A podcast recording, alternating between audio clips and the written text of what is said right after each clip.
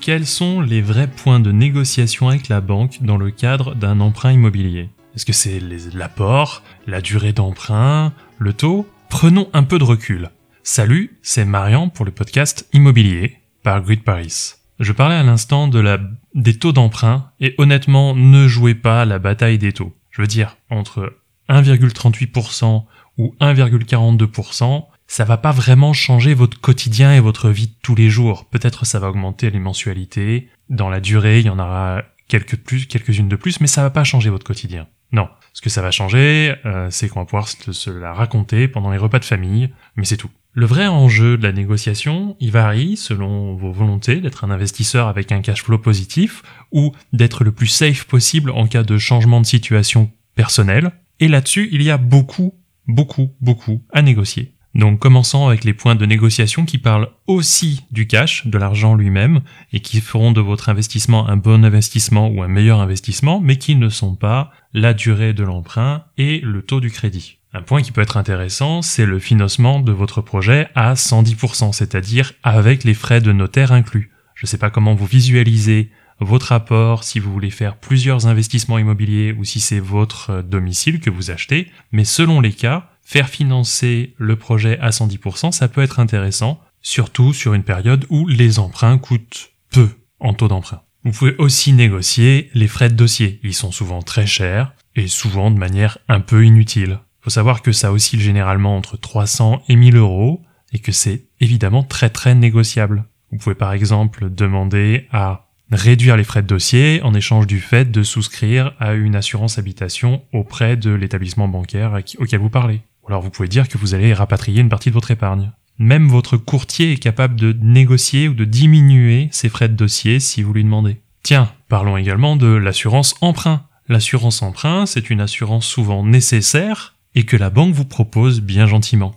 Eh ben, il se trouve qu'en fait, euh, souvent, d'autres organismes vous proposent le même niveau de garantie, donc il faut savoir identifier le même niveau de garantie, c'est pas toujours très simple, mais pour vous permettre d'économiser 10 à 50% du montant de l'assurance. La domiciliation du compte est aussi un vrai sujet. Si votre banque est en droit d'exiger euh, que vous domiciliez votre compte pendant 10 ans dans leur établissement, parce que c'est une possibilité, en échange, elles doivent avoir concrétiser un effort réel et supplémentaire, par exemple sur le taux du crédit. Bon, maintenant, les points qui suivent seront plus liés à votre style de vie, votre capacité de vie, votre qualité de vie et votre capacité dans la vie à être confronté à des situations de crise par la suite alors que vous avez un emprunt sur le dos. Premier point à voir, les indemnités de remboursement anticipé. Si vous voulez rembourser votre banque plus rapidement, eh bien la banque perd concrètement de l'argent, donc vous demande une sorte d'indemnité qui compense les mois d'intérêt perdus. Alors, soyons clairs, les banques n'aiment pas négocier les pénalités de remboursement anticipé, qui représentent souvent 3% sur le capital remboursé, parce que ce rachat de prêt immobilier leur coûte de l'argent. N'empêche, la discussion doit être menée dès les premiers entretiens. Et si la banque vous apporte d'abord une réponse plutôt négative, vous pouvez également négocier une diminution dégressive, c'est-à-dire c'est-à-dire vous négociez une indemnité à hauteur de 1,5% après 5 euh, ans, donc ça aurait déjà diminué, et puis ça, ça diminuerait graduellement jusqu'à une gratuité totale après 10 ans d'emprunt quand vous voudrez racheter au-delà de 10 ans d'emprunt. Parlons un peu des situations catastrophes. Genre il vous faut absolument revendre. Il existe aussi la garantie revente. Alors dans le cadre de revente précipitée, et elles sont un peu plus nombreuses aujourd'hui que ce qu'on voudrait, en cas de forte majeure, eh ben vous pouvez revendre votre bien et être couvert par cette garantie revente qui est une garantie facultative à l'intérieur de votre assurance emprunteur. Dans les faits, qu'est-ce que ça donne? Eh bien, cette assurance vous couvre, vous l'emprunteur, en cas de revente à perte de votre logement par rapport au prix initial de l'achat. Il existe un autre point à négocier qui est d'avoir un prêt modulable